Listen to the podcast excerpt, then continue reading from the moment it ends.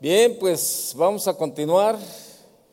¿Qué le parece si juntos hacemos una acción de gracias? Señor, te damos gracias. Muchísimas gracias, Señor, por este tiempo que nos permites estar reunidos como matrimonio, Señor. Gracias, Señor, porque sabemos que nadie mejor que tú, nadie mejor que tú conoces, Señor, la situación de cada uno de los que estamos en este lugar. Señor, a ti no te podemos engañar. Aquí, Señor, podemos poner una buena cara, podemos tomarnos de la mano y podemos sonreírnos y hacer muchas cosas. Pero, Señor, tú nos conoces perfectamente, Señor, a cada uno. Y tú sabes perfectamente también lo que necesitamos cambiar cada uno, Señor. Ayúdanos, Señor, a través de tu palabra, Señor, a entender, Señor, y a ser confrontados, Señor, para, para cambiar, Señor.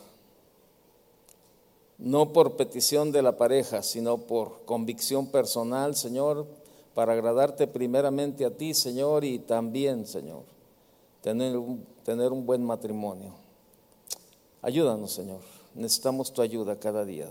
Te lo pedimos, Padre, en el nombre de Jesús. Amén.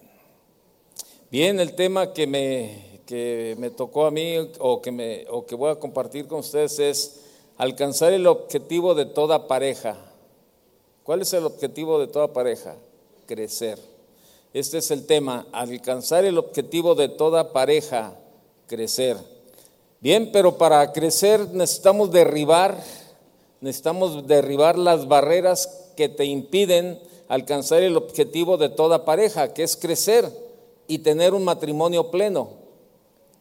Necesitamos derribar muchas cosas en el, en el, en el caminar, ¿verdad? Y, y son, probablemente tú estás recién casado o algunos ya tenemos este, algunos años también ya, o varios, o muchos años de casados, ¿verdad? En mi caso, bueno, ya este año cumplimos 37 años de casados, ¿verdad? Y, y bueno, y vamos y seguimos aprendiendo y seguimos arreglando diferencias cada día y seguimos poniéndonos de acuerdo y seguimos todavía, ¿verdad? Eh, todavía cada día eh, arreglando situaciones como pareja, como matrimonio.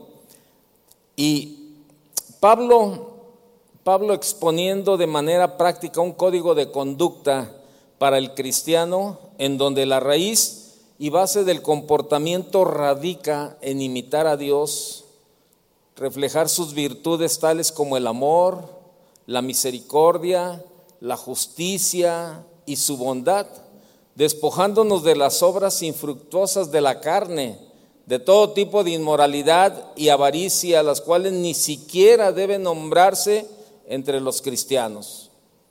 Para poder lograr, para poder lograrlo, Pablo manda a los cristianos estar llenos del Espíritu Santo. Y créame lo que necesitamos. Yo quiero que vaya conmigo a 1 Corintios capítulo 12, verso 13. Yo se lo voy a leer en la nueva traducción viviente. Y, si no la trae esa versión o no, no está ahí, bueno, este, sígame por favor nada más. Dice, entre nosotros hay algunos que son judíos y otros, y otros que son gentiles. Algunos son esclavos y otros son libres. Pero todos, todos fuimos bautizados en un solo cuerpo por un, por un mismo espíritu y todos compartimos el mismo espíritu. Hasta ahí. El matrimonio es como lo quiera nombrar, Un, un compromiso, un pacto, un contrato, un convenio irrevocable por el cual estamos ligados a otra persona. Por tanto, cuando dos personas se casan, se prometen que serán fieles el uno al otro, pase lo que pase, pase lo que pase. La esposa promete que será fiel, aunque el esposo engorde, envejezca, se le caiga el pelo, y el esposo igual. El esposo promete serle fiel a la esposa, aunque la esposa pase lo que pase. ¿Qué? Ok, ¿a poco nada más los hombres nos deterioramos? No, todos. La naturaleza es la naturaleza, ¿está de acuerdo? Y contra la naturaleza no hay defensa. Así de que, pues, este, el otro día me decían, entonces no sé dónde estaba, y luego me decían, oye, ¿por qué no te pintas el pelo? Y ya, yo le volteé a ver y le dije, ¿de qué color te gustaría?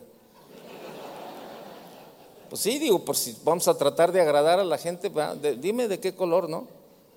Un día estábamos en, estábamos en, un, en una reunión y llega, llega un hermano y este, llega el hermano aquí, ya es mayor de edad y luego no, ya con su pelo bien pintado el hermano, al mismo tono que su esposa. Y este, y yo, oye, ¿qué onda con ese tono? Pues es que le quedó a mi esposa pintura y, y pues para que no se desperdiciara, pues yo la aproveché también. No, ya casi le cantamos caballo prieto azabache. Allí de, verdad era, era un negro azabache y, y el bigote bien blanco. Yo decía, no. Y, y, de veras alguien me dijo, píntate el pelo. Y le dije, ay, sí, ¿cómo crees? No, no, no, no, no, no. O sea, la naturaleza es la naturaleza. Y, nuestra promesa fue estar ahí, pase lo que pase. Así es sencillo, ¿verdad? Por más que tratemos de esconder las canas o tratemos de esconder la llanta, ¿verdad? No, ya. Comenzamos siendo RIN 13 y ahorita ya somos como RIN 34, ¿no? Ahí con la llanta que traemos ahí, ¿verdad? Pero así está, la esposa promete y el esposo promete que seremos fieles aunque el esposo engorde, envejezca y la mujer pase las mismas circunstancias. Es una pareja, es una pareja que va en una sola dirección, un propósito y un plan común para sus vidas. Todo matrimonio requiere depender de Dios y forjar una relación duradera según su diseño. Es mucho más que una simple mezcla de dos seres humanos, es una fusión de cuerpo, de alma y de espíritu. Eso es, más que la unión de dos seres humanos. No, no es nada más, ya veniste delante del ministro como dos, dos personas, ¿verdad? Y no, no es eso. O sea, y sí, bueno, yo los declaro marido y mujer, lo que Dios unió no lo separe el hombre y vámonos a darle duro y tendido, ¿verdad? Que eh, es mole de olla, dicen por ahí. ¿Sabes? No, no se trata de eso es una fusión del cuerpo, del alma y del espíritu. Pero es necesario, es necesario identificar qué es lo que te impide crecer. ¿Qué es lo que te impide lograr el objetivo, crecer? ¿Qué es lo que te impide poder lograr un verdadero matrimonio de acuerdo con la palabra de Dios? Existen muchos factores oponiéndose a que te realices plenamente en ese vínculo establecido desde el principio. Hay muchos factores los que están ahí estorbando para que podamos crecer, para hacer un matrimonio pleno, para llegar al objetivo. Hay muchos, muchos, muchos factores. Pero hay uno en particular, es el en el que yo me quiero eh, eh, centrar un poco más. Vamos a ver varios, ¿verdad? si el tiempo nos lo permite, pero hay uno hay uno que verdaderamente es el que causa más problemas en el matrimonio. Algunos, algunos dicen que es un veneno, un veneno mortal. Algo eh, dicen que es un veneno letal. ¿Y sabe cuál es? El orgullo. El orgullo. El orgullo es como un arma letal en el matrimonio, porque no se deja guiar por el Espíritu Santo y ningún hombre o mujer está en esta condición. Puede llegar a tener esa llenura plena al estar en un matrimonio. La Biblia habla de sometimiento. Mire, el orgullo, según la Real Academia de la Lengua Española, es arrogancia, vanidad, exceso de estimación propia que suele conllevar sentimientos de superioridad. El orgullo genera división entre nosotros y Dios. Así es sencillo. Hay una división entre Dios y el hombre y la mujer orgullosos. A veces se encuentra escondido en el corazón del cristiano para hacerlo caer. Recordemos que antes de la, caída, está la altivez del corazón. Proverbios capítulo 16, verso 18, eso dice, que antes de, la eh, antes de la caída está la altivez del corazón. Al orgullo le sigue la destrucción, a la altanería le sigue el fracaso. Eso dice la nueva versión internacional. Al orgullo le sigue la destrucción, a la altanería el fracaso. Y mire, ahí me ha tocado ver matrimonios donde el esposo de verdad, eh, de verdad es, es mala onda con la esposa, mala onda la verdad.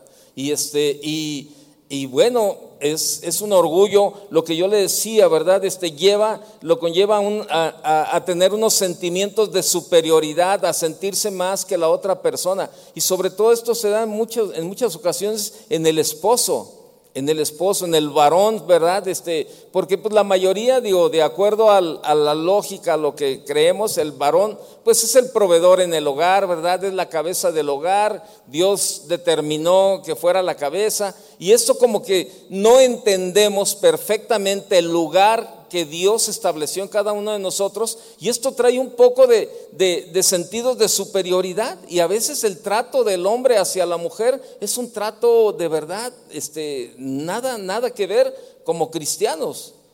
Pero al pasar de los tiempos, al pasar de los tiempos, de verdad vemos cómo cambia la situación. Y es una situación triste, la verdad, cuando vemos que Dios mete la mano y comienza a tratar con el orgullo. Efesios 5:21 dice, sométanse unos a otros en el temor de Cristo. Lo contrario del orgullo que es la humildad. Pablo muestra cómo opera la sumisión y la sujeción, pero en el seno familiar, primeramente en el matrimonio, como también con los hijos y el entorno social. Sométanse en el vocablo griego usado es estar sujeto, estar sujeto, es la palabra griega jupotazo. Y esta palabra se compone de dos palabras griegas, jupo, estar debajo, y tazo, poner en orden, acomodar, designar, y tiene que ver con sujeción y obediencia. Fíjese bien, esta parte tiene que ver con sujeción y obediencia, pero no, y pongo no en mayúsculas, pero no en el sentido de que alguien da órdenes arbitrarias para que otros le obedezcan. Eso no, sino en el sentido de que dentro de la iglesia de Cristo no debe de existir contrariedades y rebeldías entre los miembros, sino una buena disposición de colaboración entre unos y otros para funcionar como iglesia. Esto es lo que, lo que Dios estableció, no para, no para eh, tomar una, una actitud, una actitud de verdad de, ser un tirano, de ser un capataz, de ser una persona que, que, abuse por, por el lugar que Dios le ha designado. Además, fue un lugar que Dios te designó. Dice Efesios 5:22, sigue diciendo, las casadas estén sujetos a sus propios esposos como al Señor, porque el esposo es cabeza de la esposa así como Cristo es cabeza de la iglesia, la cual es su cuerpo y Él es su Salvador. Así que como la iglesia está sujeta a Cristo, así también las casadas los ten a sus esposos en todo. Fíjese, pero hay un orden, hay un orden funcional, un orden funcional dentro del matrimonio. Si tal orden no existiera, el matrimonio sería una especie de anarquía. Ese orden lo impone Dios. Así es sencillo.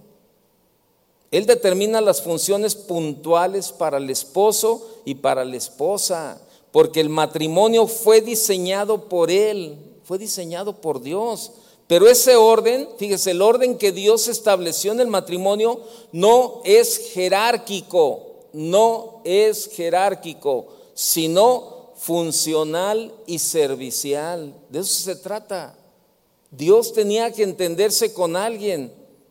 Y bueno, Dios estableció al varón como cabeza, pero no es en el sentido jerárquico, que el hombre es mayor que la mujer o que el hombre tiene más autoridad. No, no se trata de eso. Simplemente Dios estableció un orden. ¿Y para qué? Para que sea funcional y servicial. En 1 Corintios 11:3 dice, pero quiero que sepan que Cristo es la cabeza de todo varón y el varón es la cabeza de la mujer y Dios la cabeza de Cristo. Pero todo esto, todo esto nos afecta, todo esto no lo podemos entender porque eh, el orgullo nos causa una serie de problemas en, nuestra, en nuestro diario vivir. Diario. O sea, tenemos problemas por los cuales el, el orgullo ha estado afectando nuestra relación como pareja. Incluso en, algún momento afecta la relación también con los hijos, ¿verdad? Porque no somos lo suficientemente sabios, no tenemos la humildad también como para tratarlos y acercarnos con ellos, y esto causa un problema de verdad.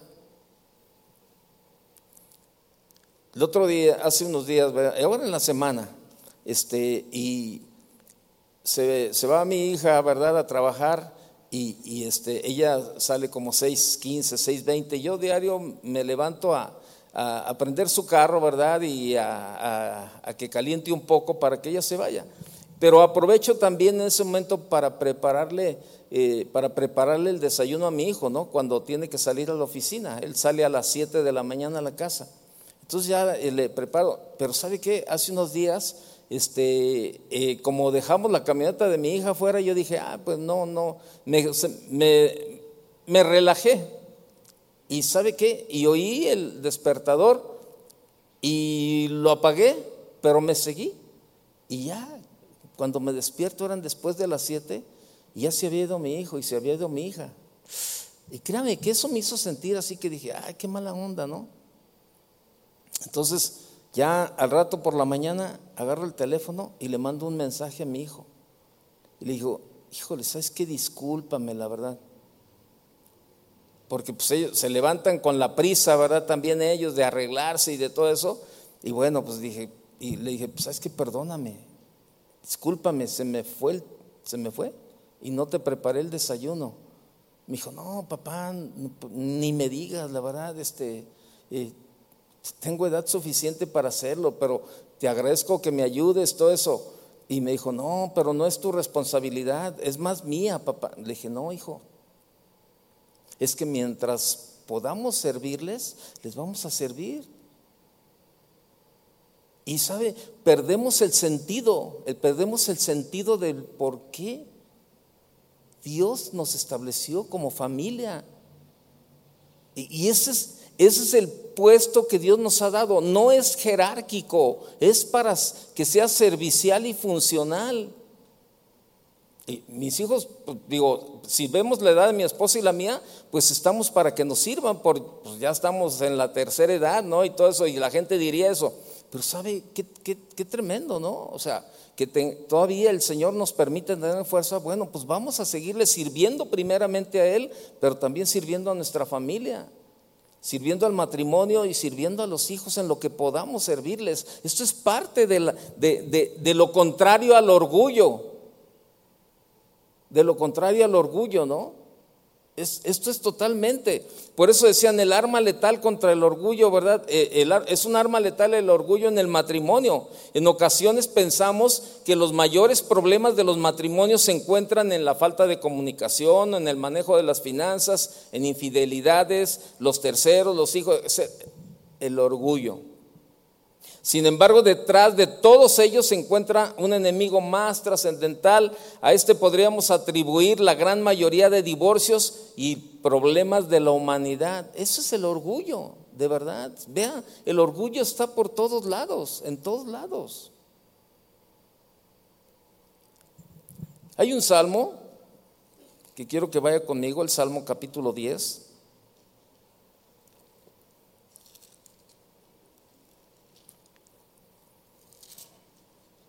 El Salmo 10, verso 4. Vean lo que dice. Aquí lo vamos a leer, ahorita lo leemos en la, en la Reina Valera y ahorita se lo leo en la nueva versión. El malo, por la altivez de su rostro, no busca a Dios.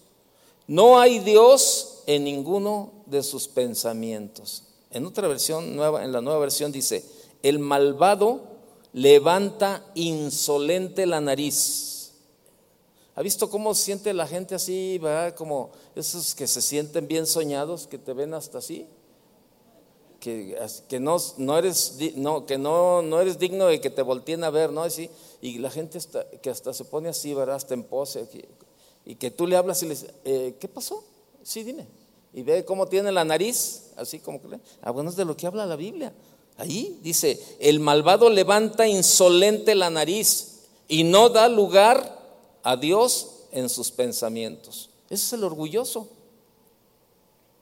No le da lugar a Dios en sus pensamientos. Y por eso no hay un arreglo, no hay una, no, no hay una buena relación como matrimonio. El orgullo, les repito, según la Academia Española, arrogancia, vanidad, exceso de estimación propia, o sea, que lleva sentimientos de superioridad. Pues, ¿De qué nos creemos, la verdad? ¿De qué nos creemos?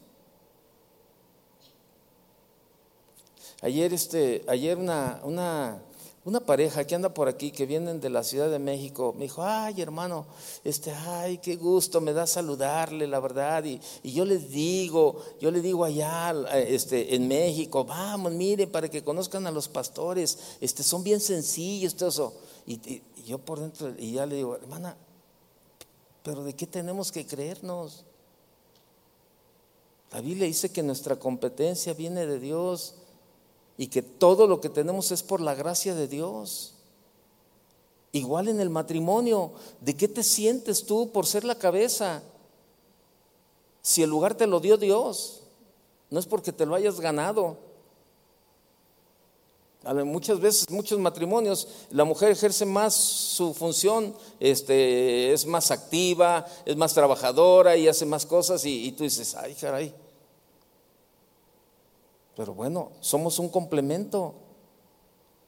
Y la mujer, bueno, Dios te dio un lugar bien especial también a ti en el matrimonio, la ayuda idónea. Oye, qué tremendo. La ayuda adecuada, dice en una versión. O sea, cada uno tenemos un rol establecido por Dios. Mientras lo respetemos y nos sujetemos a lo que, la dice, a lo que dice la palabra de Dios y, y vivamos respetando el rol designado por Dios, créamelo que vamos a evitar muchísimos problemas en el matrimonio.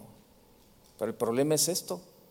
El hombre trata de, ejercer una, autoridad así jerárquica, y luego la mujer trata de, no someterse y trata de, al tú por tú y todo eso, y esos son puros problemas. ¿En qué incide el orgullo en nuestro matrimonio? Mire, vaya 1 Corintios capítulo 13. 1 Corintios 13, verso 4.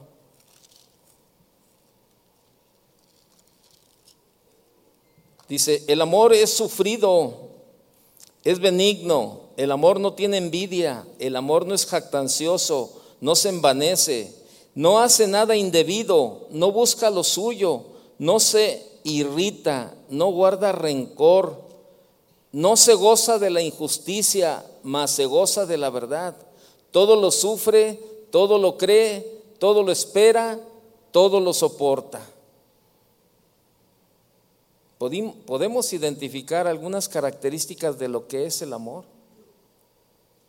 Pero el orgullo puede generar una tendencia a ser fanfarrones, mamarrachos, ofensivos, irritables y autoritarios.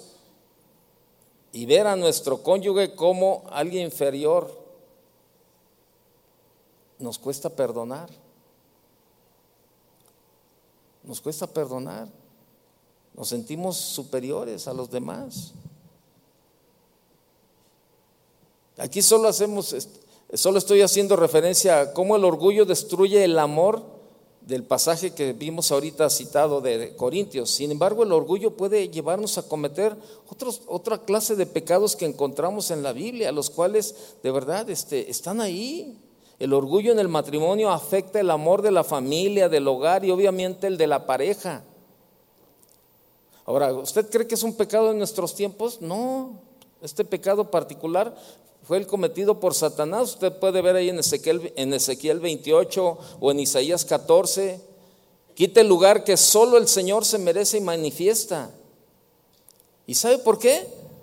Porque escuchamos las enseñanzas, escuchamos la palabra, tanto el hombre como la mujer, Dios está tratando en este, como en este momento que Dios nos está hablando acerca del orgullo, pero a lo mejor en tu pensamiento está una frase que dice, ah, ¿sabes que Yo quiero vivir la vida como me da la gana y punto.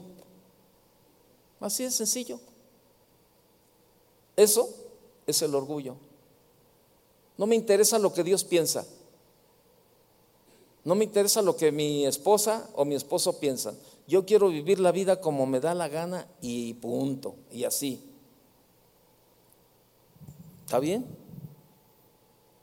¿Está bien? Tarde que temprano, el Señor te dice, ah, sí, te haré entender y te enseñaré el camino por donde debes de andar. No seas como el mulo o como el caballo sin entendimiento que tienen que aplicar freno o cabestro, si no, no se acercan a ti. ¿Qué necesitamos ser? Quitarle el trono al orgullo. No permitamos que el orgullo siga destruyendo hogares. No permitamos que el orgullo en el matrimonio eche raíces. Quitémosle el trono al orgullo reconociendo a Dios como nuestro único Señor. Seguramente el orgullo quiere cegarnos para que no reconozcamos a, Dios y en segundo lugar a esa pareja a la que amamos y del que estamos distanciados debido, debido al orgullo.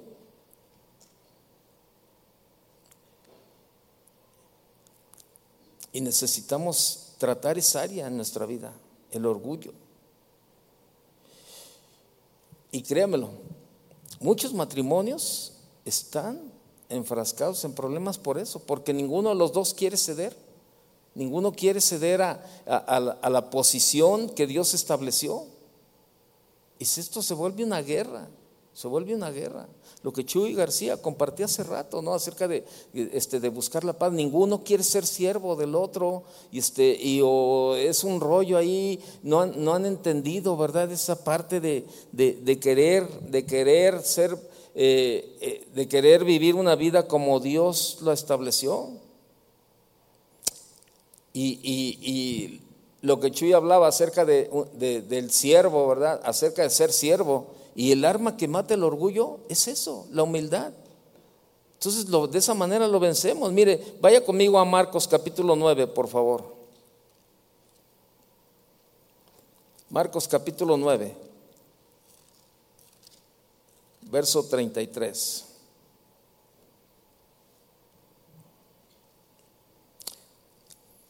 Y llegó a Capernaum y cuando estuvo en casa les preguntó, ¿Qué, disputaba, ¿Qué disputabais entre vosotros en el camino? Ya imagino que iban todos ahí, este, ahí en el camino, y a lo mejor Pedro, le decía a Juan, tú Juan, tú Juan, eh, este, eh, regrésate por unos chescos. Ay, si yo, ¿por qué, Pedro? Tú, ándale, no, no, tú, tú, órale. Es más, tú fuiste el que llegaste después. Yo, yo llegué primero que tú. Tú vete, ándale, no, ¿sabes qué? Manda a Santiago. no, este, no, no, no, ese cuate no obedece, mano. Bueno, pues ahí está Mateo, mano. A lo mejor le quedó algo de dinero de los impuestos, que vaya y se compre unos chescos y unas tortas. No, pero no, ¿sabes qué? Mejor dile. Y, ahí se estaban ahí, no, no, pero yo, ¿por qué? No, este. Y ninguno quería a lo mejor hacer algo. Y entre ellos iba una plática ahí, entre ellos, no, pero pues, ¿sabes qué? Yo voy a hacer el primero, no, yo voy a hacer este, o yo voy a hacer. Y, me imagino, ¿no? La, la, plática ahí que tenían, como a veces sucede, ¿verdad? Y vea lo que dice el verso 34. Mas ellos callaron. ¿Por qué callaron? ¿Verdad? Porque en el camino habían disputado entre sí. Y había molestias entre ellos. Había molestias porque estaban ahí tratando de ponerse de acuerdo quién era el mayor. Dice, ¿quién había de ser el mayor? Entonces él se sentó y llamó a los doce y les dijo, si alguno quiere ser el primero, será el postrero de todos. ¿Y qué más? Y el servidor de todos. ¿Quiénes son los primeros que debemos de servir en el hogar? ¿Quién? No le oigo. No le oigo. No le oigo. No, es que estoy como la viejita que estaba ahí sentada adelante en una predicación y le decía, el pastor estaba, no, eh, de tal manera amó Dios al mundo. Y la viejita, no le oigo, pastor. Y, le decía, súbele, Víctor, súbele, por favor. No, es un, digo, nomás estoy diciendo acá, ¿eh? para que no y le, decía, súbele, por favor, le decía el pastor. Y la viejita, y el pastor seguía, de tal manera. Y la viejita, no oigo, no oigo, súbele. Y otra vez, no oigo, pastor, no oigo. Se acerca el pastor y le dice, oiga, ¿tiene algún problema auditivo? Y le dice la señora, no, escucho bien. ¿Por qué? Dice, es que me dice que no me oye. Bueno, es que sus acciones no me dejan escuchar sus palabras. Por eso ahorita muchos de ustedes no escucho sus palabras. ¿Cómo ve? Somos los primeros. Somos los primeros que tenemos que estar ahí en la jugada. Ahí está. Bueno, ¿quién es el mayor? De donde Dios te estableció como cabeza. Bueno, ya tienes una responsabilidad. Dice eh, el verso 30 y 20. 35 dice, y tomó a un niño y lo puso en medio de ellos y tomándolo en sus brazos les dijo, el que recibe en mi nombre a un niño como este me recibe a mí y el que me recibe y el que a mí me recibe no me recibe a mí sino al que me envió. Ahí está. Ahí está la, la parte bien sencilla. Haciendo ahí énfasis, énfasis en el verso 35, dice, entonces Jesús se sentó, llamó a los doce y les dijo, si alguno quiere ser el primero, que sea el último de todos y el servidor de todos. Es decir, que mediante el servicio se vence el orgullo. Es difícil comprenderlo. Por eso la invitación es a comenzar a realizar la acción como nos dice Santiago, ¿verdad? Ahí también. Sí. Santiago 1, vaya conmigo, por favor. Santiago capítulo 1, verso 23.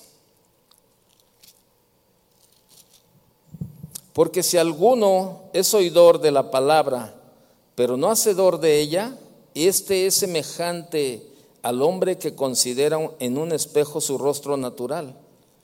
Y porque él dice, porque él se considera a sí mismo y se va, y luego olvida cómo era.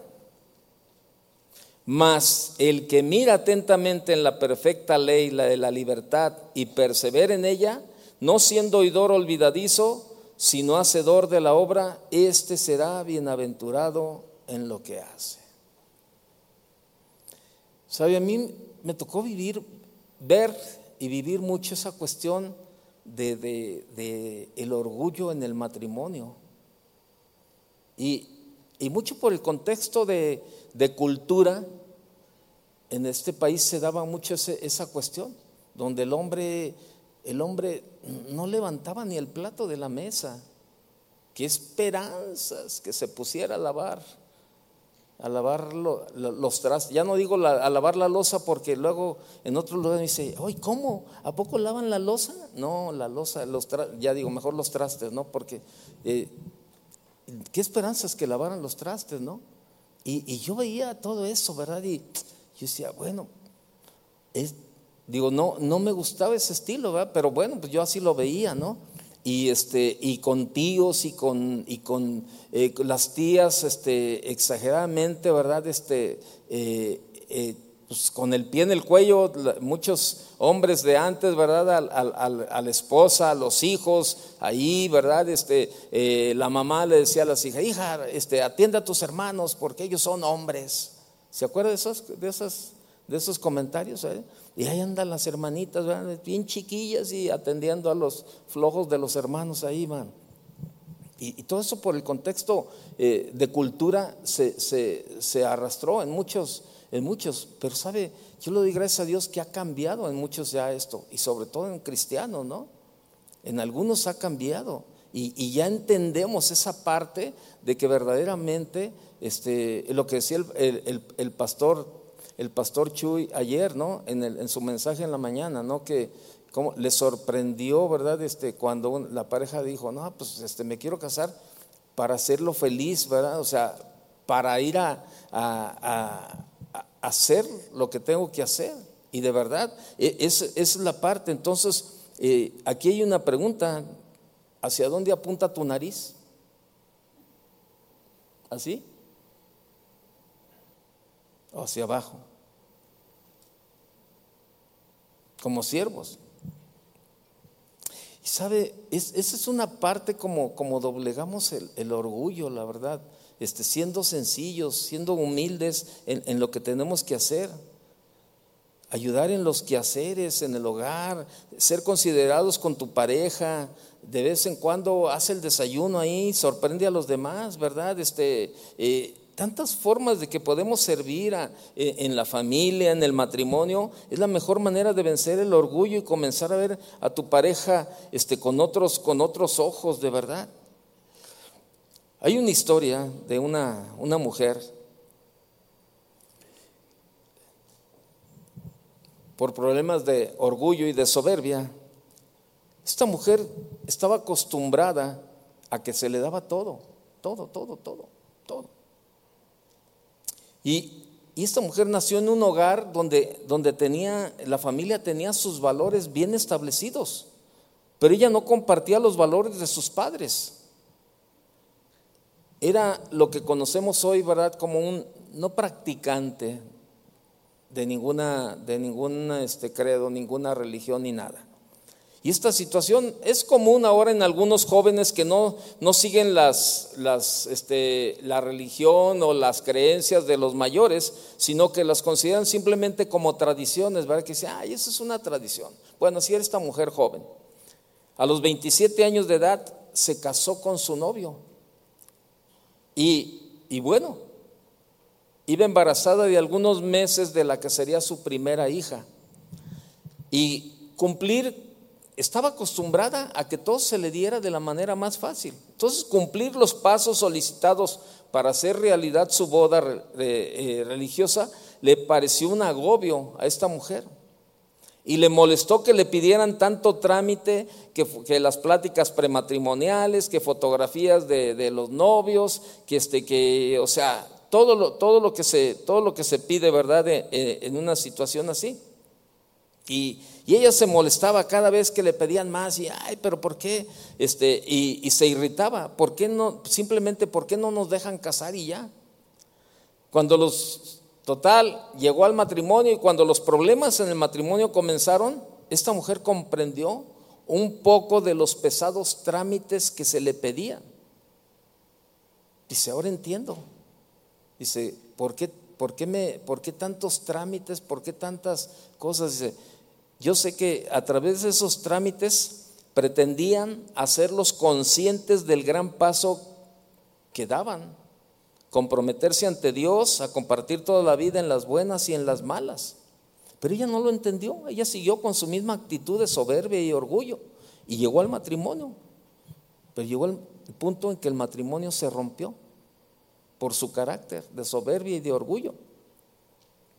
Y ella dice, nuestra ignorancia y rebeldía nos cobró la factura muy pronto. Después de seis meses de pleitos y gritos, mi esposo se fue de la casa. Me quedé sola con nuestra hija de apenas unos meses de nacida en nuestro departamento. Con el corazón roto, entre hormonas y responsabilidades, nuestro matrimonio fue destruido en un abrir y cerrar de ojos. Esta mujer no contaba con ninguna esperanza, porque su esposo no quería saber nada de ella, por su carácter, por su soberbia, por su orgullo. Y de esta forma, sin buscarlo ni hablar con él, esta mujer comenzó con un proceso, con un proceso de, sanidad interior y de, renovar, y de renovar su fe. Y comenzó a buscar a Dios se acercó de tal manera, ¿verdad? Que, llegó el momento en que, ella, en que ella dijo, Jesús me encontró. Y desesperada ante la separación de su esposo y con su hija de pocos meses en casa, esta mujer buscó apoyo en muchos lugares, terapias, psicólogos, diálogo con amistades, pero nada le parecía ayudar, nada. Un día, entonces abrió la Biblia y la abrió, la abrió en, el, en el Evangelio de Mateo, capítulo 6, verso 33. Busca primero el reino de Dios y su justicia y todo lo demás te será dado por añadidura. Esto fue la primera, el primer contacto que ella tenía. Y esta mujer se aferró con uñas y dientes a esa respuesta de parte de Dios. Busca primero el reino de Dios y su justicia y todo lo demás vendrá por añadidura. Y sabe, muchas veces en los matrimonios estamos anhelando que, la otra persona cambie o ah, estamos anhelando esto o aquello, ¿verdad? Ay, que, que, que no me compra, que no esto, que no lo otro. Pero sabes, la palabra de Dios siempre de verdad nos da, nos da la respuesta. Busca primero el reino de Dios y su justicia. ¿Y qué es lo que añoras en tu matrimonio? Lo que añores. Todo lo demás vendrá por añadidura siempre y cuando busques primeramente el reino de Dios y su justicia. ¿Y cuál es la justicia de Dios? Hacer su perfecta voluntad, caminar en obediencia cada día, doblegar, doblegar nuestro orgullo, nuestra soberbia, todo aquello que se levanta primeramente en contra de Dios y después en, en contra de nuestro matrimonio. Y esta mujer se aferró a uñas y dientes a la respuesta de, Dios. Para el mundo parecía imposible que mi matrimonio pudiera salvarse, decía esta mujer. Para el mundo parecía imposible que mi matrimonio pudiera salvarse. Pero para Dios no solo era posible, sino que era una promesa. ¿Cuántos quieren la promesa de Dios en su matrimonio? ¿Tres? ¿Los demás no? Era una promesa. Y dice esta mujer, tomé esta promesa, me aferré a ella con todas mis fuerzas, comencé a trabajar en mi conversión, a estudiar la Biblia, a orar incansablemente y permití a Dios moldearme como el alfarero moldea el barro. ¿Cuántos necesitamos que Dios nos moldee? Todos. ¿Cuántos de aquí todavía traemos áreas en nuestra vida que necesitamos cambiar? Así como Chuy García hace rato, que decía, ¿cuánta bendición que levantó hasta las pies? Si préstenme dos, pues yo creo que préstame cuatro. Hay áreas, todos tenemos áreas que necesitamos que Dios trabaje en ellas pero necesitamos entregárselas. Dios es un caballero y nos respeta. Somos nosotros los que tenemos que decirle, Señor. Y sigue diciendo esta, esta mujer que llegó a la carta de Santiago, ¿verdad? En la Biblia, y encontró una frase que se le convirtió en, un, en, una en su brújula para vivir. Decía, oh almas adúlteras ¿No sabéis que la amistad del mundo es enemistad hacia Dios? Por tanto, el que quiere ser amigo del mundo se constituye enemigo de Dios. Su matrimonio se había mantenido seis meses solamente y recibió muchos consejos de personas, de personas cercanas que le, que le animaban y le instaban a reanudar su vida, sugiriendo que era ciega ciega al pretender respetar a su esposo y orar para que volvieran a estar juntos. Ya conoce los consejos del mundo, ¿verdad? O sea, ay, ¿cómo, cómo crees? Después, ve el, el, cuate, ¿no?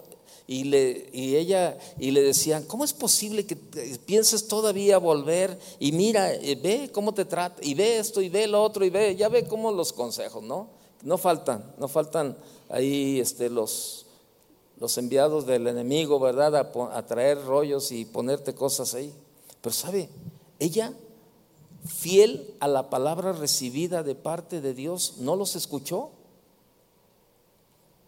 Y hoy esta mujer cuenta con emoción, de verdad, que Dios ha transformado su vida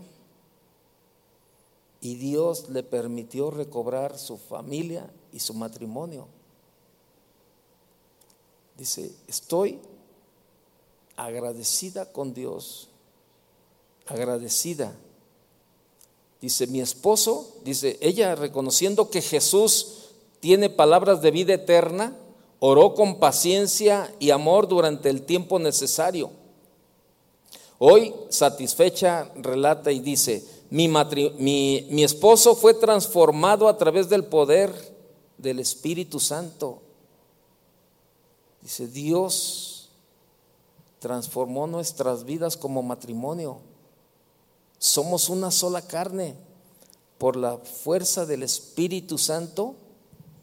Fíjese, por la fuerza del Espíritu Santo y, y sin una sola palabra de mi boca. Lo que dice Primera de Pedro capítulo 3 verso 1. ¿Sí lo ha leído? Vaya conmigo, 1 Pedro 3.1. Era lo que esta mujer decía. 1 Pedro 3.1.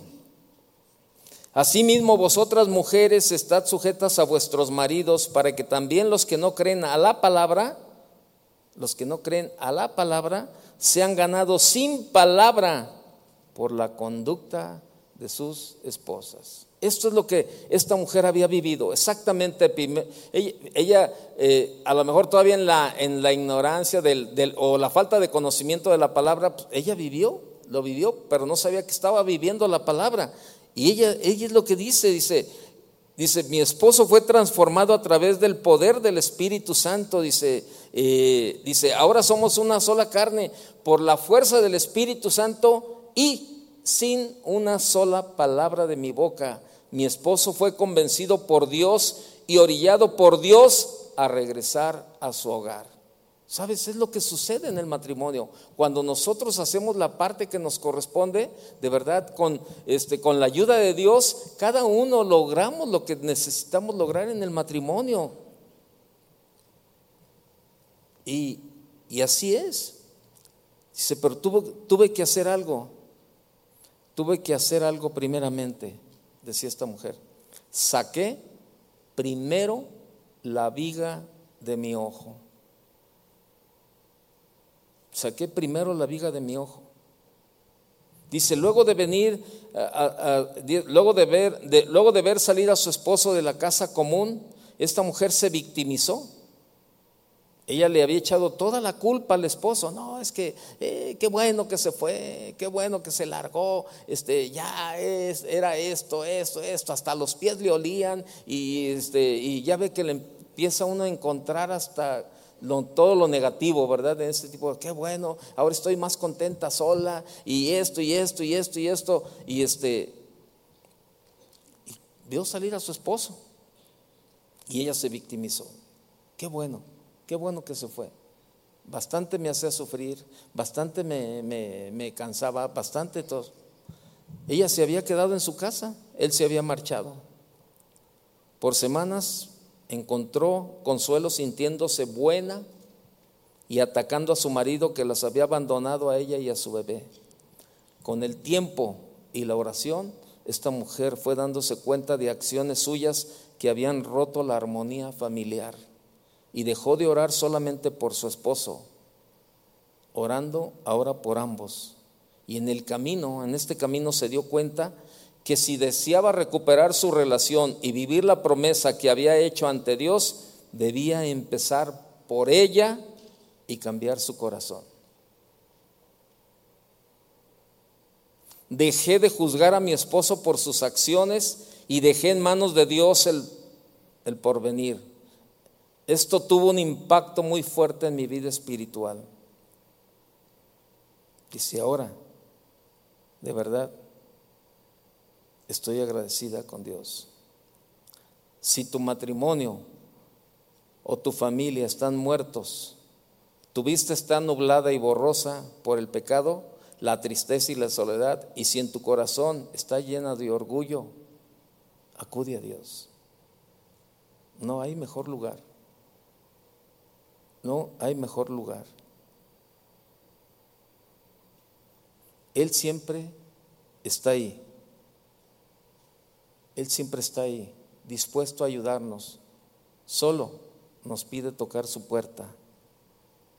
Él abrirá, te tomará de la mano y reescribirá contigo una historia bella de perdón, redención y resurrección. Ahora soy una mujer enamorada de mi esposo, de mi familia, de Dios, de la vida y de todo lo que está a mi alrededor. Y sabe, porque aparte el orgullo hace esa, esa cuestión al rato, todo el mundo, o sea, estamos de pleito con todo el mundo, con todo el mundo.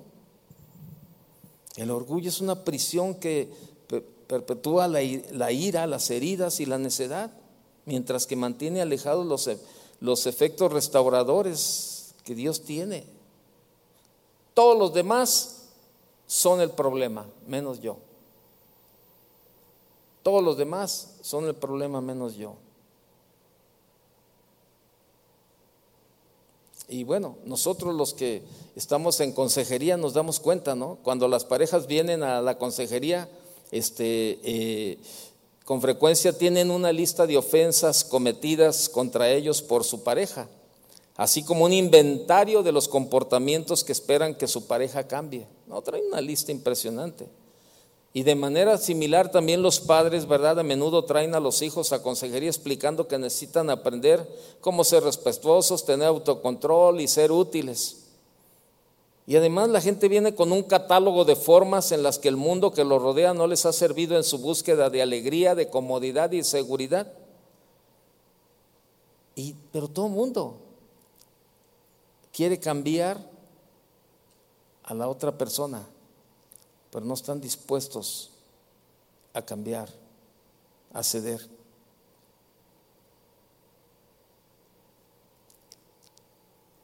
Ser cabeza no se trata de sentarse y dar órdenes a la esposa, sino que se trata de un arduo trabajo de velar por ella y trabajar por ella. Eso es ser cabeza de acuerdo con el modelo de Cristo. Esto es amar a la esposa. Esto es. ¿De verdad? Entonces, y bueno, yo quise enfocarme un poco más en el orgullo porque es lo que causa muchísimos problemas en el matrimonio y en, muchas partes. Pero estamos hablando de cómo, ¿verdad? Este, cómo alcanzar el objetivo, ¿verdad? y este objetivo es el de, el de, el de crecer. Y, y, créamelo, de verdad, este, eh, este es el tema realmente, ¿no? O sea, que, que alcanzar el objetivo de toda pareja, ¿cuál es? Crecer. Y el orgullo es una parte importante, pero hay otra, hay otros, hay otros este, argumentos o hay otros eh, eh, factores que obstruyen el, este crecimiento, ¿verdad? El llegar al, matrimonio eh, pleno y es no cumplir los compromisos, esa es otra área. Ya vimos el orgullo, también el no cumplir los compromisos. Por ejemplo, Primera Timoteo 5.8 dice lo siguiente, porque si alguno no provee para los suyos y mayormente para los de su casa, ha negado la fe y es peor que un incrédulo. Pero casi siempre que leemos ese versículo, siempre, no, siempre nos vamos al lado que, ¿eh? ¿A qué lado nos vamos? ¿Eh? Económico, exactamente. Siempre nos vamos al lado económico. Pero déjeme decirle algo, no, no, no, no, no. O sea, mire, están las necesidades económicas del esposo y de los hijos, están las necesidades íntimas o sexuales, están las necesidades espirituales y están las necesidades emocionales. O sea, las necesidades este, económicas, bueno, ahí está, ¿verdad? O sea, Dios te estableció como proveedor, tú eres, tú eres el proveedor del hogar, ¿verdad? Tú eres el que trabaja con... Bueno, tú tienes que suplir, tú tienes que suplir esa, esa necesidad en tu casa. Pero la verdad es que muchos le batallan en esa área.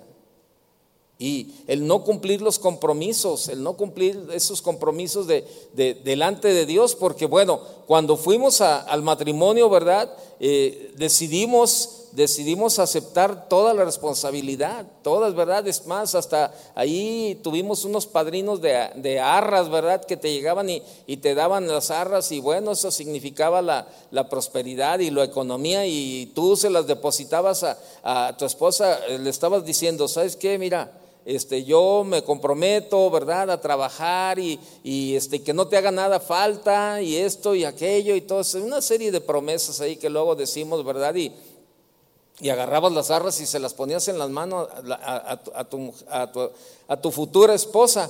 Y ella la recibía y decía, bueno, yo con mucha sabiduría, este, eh, le voy a dar la vuelta a Coppel y le voy a dar este ahí, ¿verdad? Y todo este, sabiamente, ¿verdad? Y, y, se hace uno promesas, pero en, el caminar se nos olvida todo eso.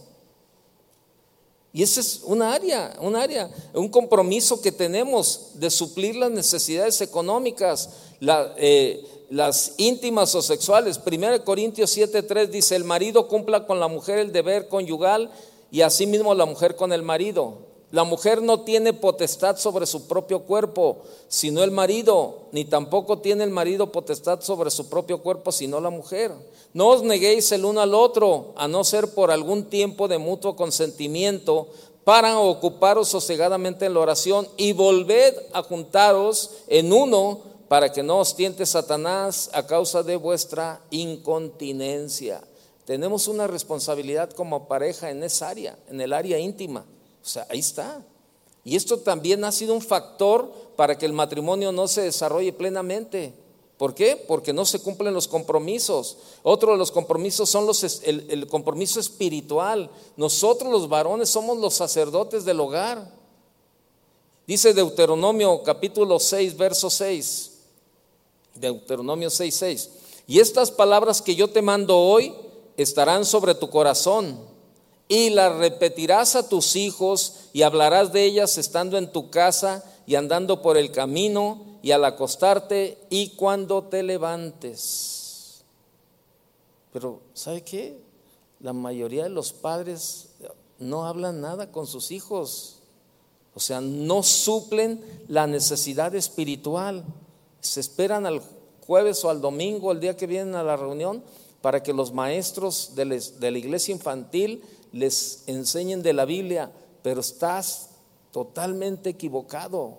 La primer responsabilidad es tuya como sacerdote en el hogar, junto con la ayuda de tu esposa. Entre los dos como padres deben de sembrar la palabra en sus hijos. Cuando los, cuando los niños vienen a la iglesia infantil es porque ya en casa se les ha sembrado esta responsabilidad a los niños.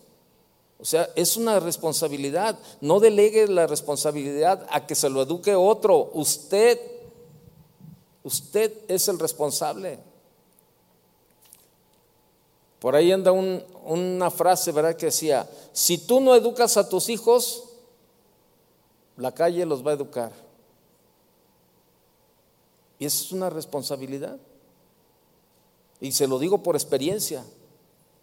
Mi papá nunca tuvo tiempo para nosotros, para nada, por su trabajo. Entraba a las seis a un trabajo, salía, comía y se iba a otro trabajo y, salía a las doce de la noche, una de la mañana. Nos dejaba dormidos y nos encontraba dormidos. Pues lógico. ¿Dónde cree que aprendí lo que se supone que él o ellos me deberían de haber enseñado en la calle? Ya ve que los amigos se lo enseñan y todo bien distorsionado, corregido y aumentado los amigos ahí te enseñan todo. Y sabe, y es lo que muchas veces propiciamos. rato los hijos andan este, viendo un montón de cosas. Y al rato ya no, este, eh, tú les hablas de Dios y ellos, ¿qué, no, espérame, no, ellos traen ya otra frecuencia, ¿verdad? Porque están viendo algo en el internet, en el teléfono, están metiéndose a otros rollos de, de ocultismo, de brujería y de un montón de cosas. Pero ¿sabes por qué? Porque no se ha hecho un trabajo con ellos, como debe ser, como matrimonio, y, este, y, y, y como, como leíamos ahorita en Deuteronomio, las palabras que yo te mando hoy estarán sobre tu corazón y las repetirás a tus hijos y hablarás de ellas estando en tu casa y andando por el camino y al acostarte y cuando te levantes. Yo lo he dicho en otras ocasiones, ¿no? Me gustaba ir mucho a Texas este, por carretera y, este, y pues con la familia.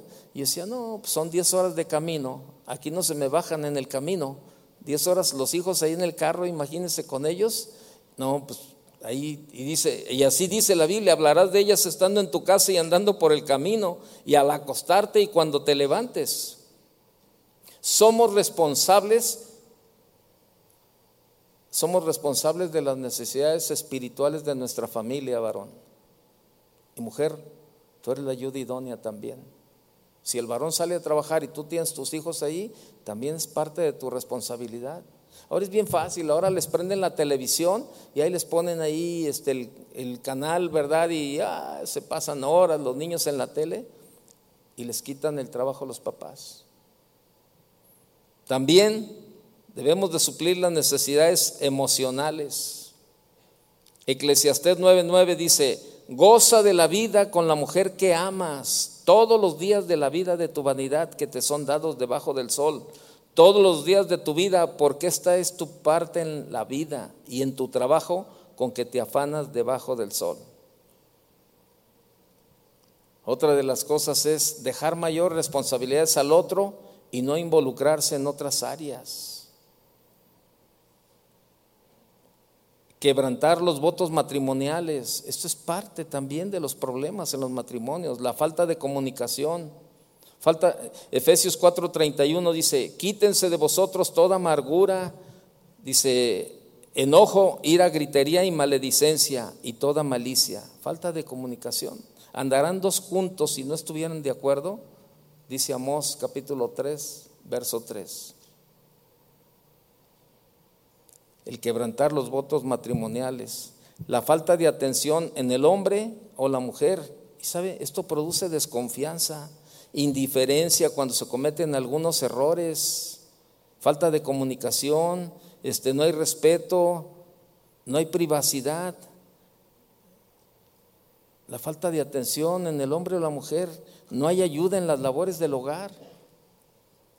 Esa es una parte bien importante, créamelo, créamelo. Y a lo mejor tú dices, bueno, es que cada quien tenemos, yo salgo a trabajar. Pues está bien, qué bueno que salgas a trabajar. Pero yo concibo y creo que el hogar debe de ser compartido. ¿Sí o no? ¿Qué dicen las mujeres? ¿Qué dicen los hombres? Ándele, mire. Qué bueno. Es que debemos de compartir.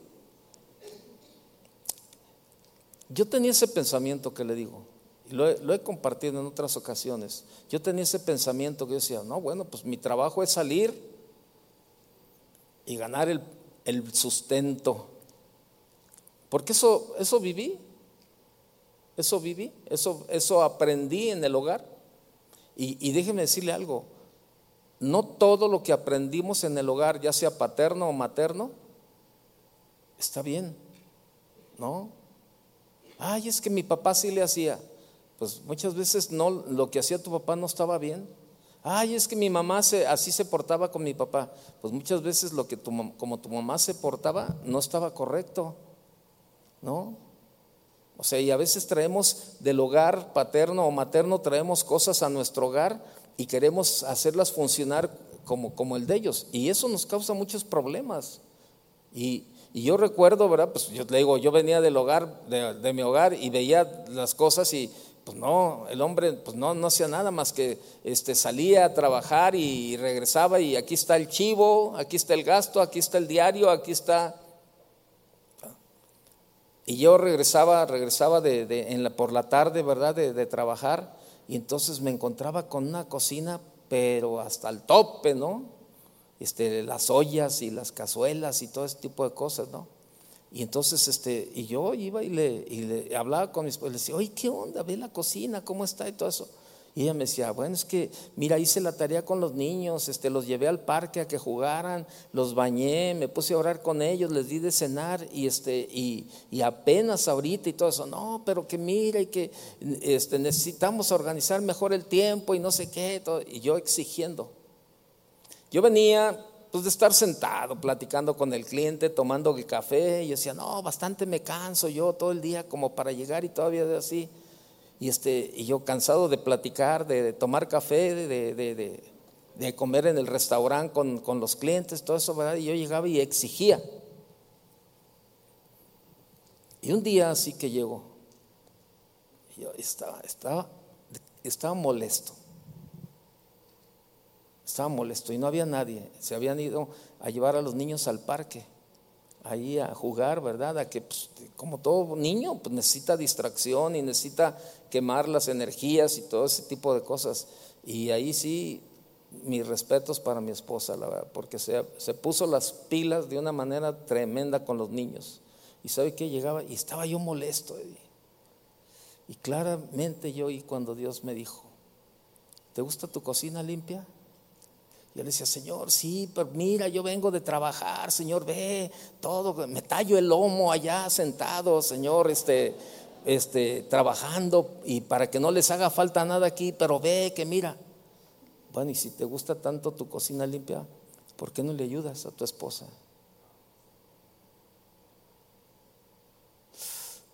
yo sabía que era Dios. Yo sabía que era Dios el que me estaba hablando. ¿Y sabe qué? Dije, está bien, Señor. Está bien. ¿Y sabe qué? Ahora me ha vuelto hasta profesional. Cuando llegan mis hijos me dice, se nota papá que hiciste tú la cocina. dije, ah, mira, ya, le, les das el toque profesional, tu toque personal, ¿no? es que ¿sabe qué? Así tiene que ser. Y, mire, no se me han caído los pantalones.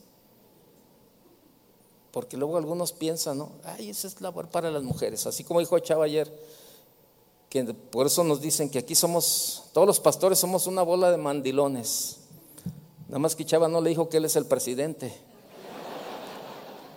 Él nomás dijo que aquí somos mandilones, pero ahí dijeron, y Chava es el presidente. ¿Dónde está Chava? También tú, Chuy García, que estás en Santa Fe también, también te tocó, Chuy García, ¿verdad? No, este, eso nos dicen. Y Chava lo dijo ayer y yo se lo, yo se lo sostengo también el día de hoy.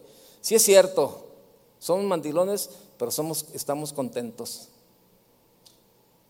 Bien contentos. De verdad. ¿Y sabe por qué?